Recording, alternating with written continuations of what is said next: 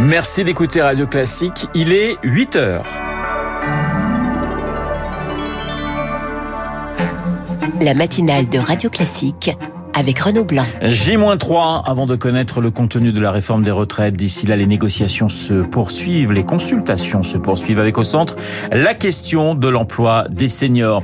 Des sacs de billets, du trafic d'influence et des détentions provisoires. Le Parlement européen secoué par un scandale de corruption. Et puis, ils l'ont fait, ils ont déjoué la malédiction des champions du monde en titre. Les Bleus en demi-finale du mondial face au Maroc qui réalisent aussi une performance historique. On en parle avec Vincent Deluc en direct de Doha à la fin de ce journal. Radio. Classique. Un journal présenté par Léa Boutin-Rivière. Bonjour Léa. Bonjour Renaud, bonjour à tous. Dernière ligne droite avant de connaître la réforme des retraites. Le gouvernement devrait dévoiler le texte jeudi, mais d'ici là, Elisabeth Borne reçoit les présidents des groupes parlementaires pour évoquer le sujet. Au cœur des débats, il y a la question de l'emploi des seniors. Seuls 56% des personnes de 60 à 64 ans travaillent en France. C'est en dessous de la moyenne européenne, 60%. Un chiffre que l'exécutif espère atteindre en reculant l'âge de départ à 65 ans. Zoé Pallier, c'est le cas en Suède par exemple. 77% des Suédois âgés de 55 à 64 ans travaillent et derrière ce taux, le plus élevé d'Europe, une approche singulière de l'emploi des seniors. Par exemple, à partir de 45 ans, les salaires augmentent peu avec l'ancienneté, les taux de cotisation retraite, eux, diminuent avec l'âge. Un salarié expérimenté de 60 ans ne coûte donc pas beaucoup plus cher qu'un quadragénaire et il sera davantage protégé en cas de plan social, c'est dans la loi. Par ailleurs, 60% des Suédois de plus de 55 ans ont suivi une formation continue. Les reconversions sont donc fréquentes. Elles permettent de quitter un emploi devenu trop usant pour un autre. Le système à point incitant à continuer à travailler pour augmenter chaque année sa pension. Enfin, en 2008, les règles pour toucher une allocation en cas d'invalidité ont été durcies. Des seniors qui étaient nombreux à en bénéficier ont donc été contraints de reprendre un emploi. La réforme des retraites donc, autre dossier, dossier sensible, celui du budget. Hier, la Première ministre a déclenché pour la neuvième fois l'article 49.3. Elle a ainsi fait adopter sans vote la partie dépenses et l'ensemble du projet de budget en nouvelle lecture devant les députés.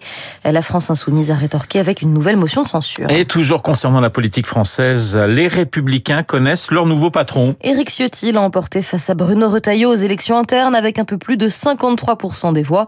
Une mission pour le député des Alpes-Maritimes redresser la barre d'un parti en pleine déconfiture, tombé sous les 5% lors de l'élection présidentielle. Léa, c'est un scandale comme le Parlement européen n'en avait jamais euh, connu, une affaire de corruption. Quatre personnes, dont la vice-présidente de l'institution Eva Kaili, ont été placées en détention provisoire, inculpées de corruption en cause de potentiel versement du Qatar pour influencer des décisions européennes. Des sacs remplis de liquide ont même été retrouvés chez Eva Kaili. Résultat, Lauriane Toulmont, c'est toute une institution qui tremble. Je n'en reviens pas. On est tous très choqués ici. L'eurodéputé Renaissance Pierre Karleski est stupéfait. Ça m'avait étonné le mois dernier que les socialistes votent contre une résolution qui condamnait les violations des droits de l'homme au Qatar. Je crains maintenant comprendre. Un vent de suspicion généralisée déferle sur les bancs du Parlement européen. Aujourd'hui c'est le Qatar, demain ça pourrait être la Russie, souffle l'eurodéputé, avec les yeux tournés vers l'extrême droite. Ce n'est que le début, tout le monde tremble ici, confirme un fin connaisseur de l'institution. Il y a une dérive, une perméabilité des eurodéputés face aux influences extérieures. Parfois, je vois des amendements qui sont directement rédigés par Google, Facebook ou le Pentagone. Avant de conclure, il va falloir nettoyer les écuries d'OGS. Cet après-midi, dans une séance qui promet d'être très tendue, plusieurs eurodéputés vont demander de rouvrir tous les dossiers suivis par leurs collègues soupçonnés de corruption et surtout que l'on retire son mandat à la vice-présidente du Parlement européen. Une conséquence de cette affaire, un projet afin de faciliter les visas européens pour les Qataris devait être étudié aujourd'hui. Eh bien, le, le débat a été, selon nos informations, reporté. Léa, Météo France veut faire entrer les prévisions météorologiques dans le futur. Et c'est pour cela qu'un nouveau satellite européen va être lancé demain depuis Kourou en Guyane. Une première en 20 ans et l'aboutissement d'une décennie de travail. Baptiste Gabory, bonjour. Bonjour. L'objectif, c'est d'être plus précis et de mieux repérer certains événements. Oui, avec ce satellite, les agences météo et donc les prévisionnistes vont bénéficier de données plus fréquentes avec des images toutes les 10 minutes contre 15 actuellement et des données plus précises avec une résolution spatiale de 500 mètres contre 3 km actuellement. Tout cela va permettre d'affiner les prévisions météo, de repérer aussi beaucoup plus vite, par exemple, les petits feux de forêt. Et puis ce nouveau satellite embarque pour la première fois en Europe un capteur d'éclairs avec des images toutes les millisecondes. L'enjeu, c'est de pouvoir gagner euh, quelques minutes ou même quelques heures dans la prévision des orages et leur intensité, et donc de réduire le temps d'alerte. C'est un enjeu majeur. Ce satellite n'est que le premier de cette nouvelle génération.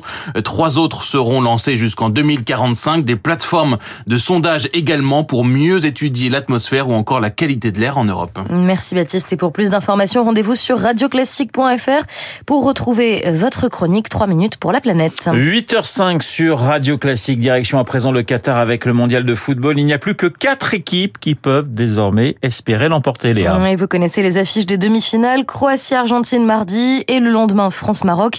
Des rencontres totalement inédites. Renaud, sachez que dans deux jours, Emmanuel Macron sera au Qatar pour suivre bien sûr la rencontre des Bleus. Bonjour Vincent Duluc. Bonjour. Notre confrère de l'équipe en direct du Qatar, ça a été un week-end assez fou. Quelle est justement l'image que vous retenez de, de ces matchs de vendredi et de samedi? Assez compliqué parce qu'il y a un tel contraste entre les entre entre la joie des vainqueurs, notamment des Français des Marocains, et les larmes euh, et les larmes de Ronaldo par exemple, qu'effectivement euh, ce, qui, ce, qui, est marquant, c'est l'intensité des émotions et, et, la brutalité et la manière extrêmement brutale dont, dont, les destins basculent. Et voilà, on, on sait que Neymar et Ronaldo ne gagneront plus jamais la Coupe du Monde. On sait que Messi a une chance de la gagner pour la première fois et Mbappé a une chance de la gagner pour la deuxième fois. Mais on est, on est dans des jours comme ça qui, qui, qui basculent complètement sur des, sur des détails infimes. Deux prétendants à la victoire finale, vous le disiez, hein, le Portugal et, le Brésil ont été au tapis. On, sait, on dit que Neymar est en pleine dépression. Vous avez des, infos là-dessus, Vincent, ou pas? Ah, mais, on, on, savait depuis le départ qu'il aurait du mal à se remettre autant d'une victoire que d'une défaite. La victoire, au moins, il aurait pu revenir un petit peu au PSG en, voulant conquérir le Ballon d'Or qui manque aussi, à, qui manque à, son palmarès et qui fait partie de ses rêves. Là, très franchement, il va mettre très longtemps à, revenir. On, a bien vu que l'été dernier, il est revenu au Paris Saint-Germain avec plein d'envie parce qu'il préparait la Coupe du Monde et qu'il voulait être à la hauteur de, ce dernier pari, si je peux dire. Et que là, ce, rêve-là s'est envolé. Euh, je pense que le mois de janvier, il sera très difficile, surtout il le, passe loin de Rio, du carnaval et de l'anniversaire de sa sœur. Donc effectivement, je pense que ça peut être un peu compliqué la suite pour Neymar à Paris parce que parce que effectivement les, les joueurs rêvent de Coupe du Monde et tout le reste leur paraît fade forcément. Alors Vincent, France-Maroc, c'est mercredi. Comment vous voyez ce match qui est totalement inédit en Coupe du Monde? Ah, C'est complètement inédit à Coupe du Monde. C'était complètement euh, inimaginable. Euh, c'est effectivement, on l'a déjà dit, la plus grande performance jamais réussie par une équipe africaine en Coupe du Monde. Il y a évidemment c'est pas une rencontre complètement ordinaire parce qu'on connaît nos, liens historiques avec euh, avec le Maroc, avec le Marocain. Beaucoup, plusieurs d'entre eux sont sont binationaux, sont nés en France, donc on, on, a vraiment beaucoup de liens. Et en même temps, sportivement, je pense que cette connaissance-là fera qu'on n'aura pas le l'éventuelle arrogance, l'éventuel mépris inconscient qu'on peut avoir ses adversaires précédents. Euh, les Français connaissent si bien les Marocains qui, qui qui vont s'en méfier et, et, se souvenir du début à la fin du match qu'il s'agit d'une demi-finale de Coupe du Monde au-delà d'un France-Maroc. Le, le, Maroc qui va pratiquement jouer à, à, domicile, Vincent. Ah mais complètement. Une des, une des grandes euh, réussites de cette Coupe du Monde, mais comme de toutes les Coupes du Monde, c'est d'avoir suscité la ferveur de, de, de, de, toute la région. Et là, effectivement, il reste quelque chose de cette Coupe du Monde pan-arabe, il reste de, cette euh, cet amour de, toute la région pour le, pour le Maroc, ou en tout cas, en tout cas, ce soutien.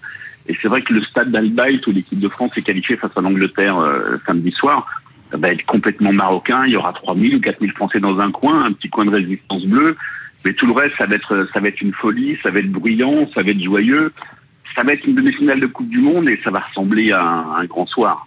Votre, votre pronostic pour la finale, vous voyez un, un France-Argentine se dessiner ou, ou vous êtes très prudent ce matin mais déjà que je suis pas très bon pronostiqueur. Mais, mais cela étant, vous avez bien fait de pronostiquer la victoire de l'Angleterre. Vous nous l'aviez dit euh, vendredi, puisque vous avez dit si je pronostique l'Angleterre, la France va gagner. Donc euh, bravo à vous, Vincent. Vrai, mais, mais, mais en se projetant jusqu'à dimanche.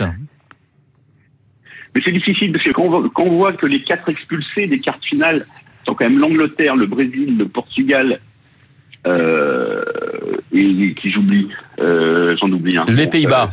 les Pays-Bas. Et les Pays-Bas, on, on s'attendait pas à ça. C'est-à-dire que le, le, CV débattu est, est collectivement supérieur au, au, CV des, de ceux qui sont passés. Mais c'est vrai qu'on rêve, on rêve tous d'une finale France-Argentine. Alors évidemment, quand on en rêve tous, ça n'arrive pas. Mais, euh, mais on, va quand même, on va quand même y rêver très fort. Merci Vincent, Vincent Duluc du journal L'équipe en direct euh, du Qatar. Merci Léa, c'est la fin de ce journal. Il est 8h10 sur l'antenne de Radio Classique. Dans un instant, nous allons retrouver Guillaume Tabar pour son édito. Et puis, il est déjà dans ce studio avec son petit chocolat chaud et ses journaux. C'est Guillaume Durand. Bonjour Guillaume. Ah, bonjour Renaud, bonjour à tous. Nous allons recevoir Luc Ferry tout à l'heure et parler évidemment de la situation internationale, euh, comme tout le monde, puisque c'est la préoccupation majeure des journaux. Et avec Louis Gallois, nous parlerons de réindustrialisation et les problèmes de l'énergie. Ce matin, il fait extrêmement froid. On a eu des garanties du nouveau patron d'EDF, mais la question de la réindustrialisation est capitale puisque cette nuit, une étude du cabinet Trendéo a montré que la réindustrialisation, eh bien, elle n'était très défavorable à l'Europe, alors qu'elle l'était encore euh, pour la Chine, même si la tendance générale est à la baisse. Donc, il est co-président de la Fabrique de l'Industrie depuis sa création en 2011. Il sera en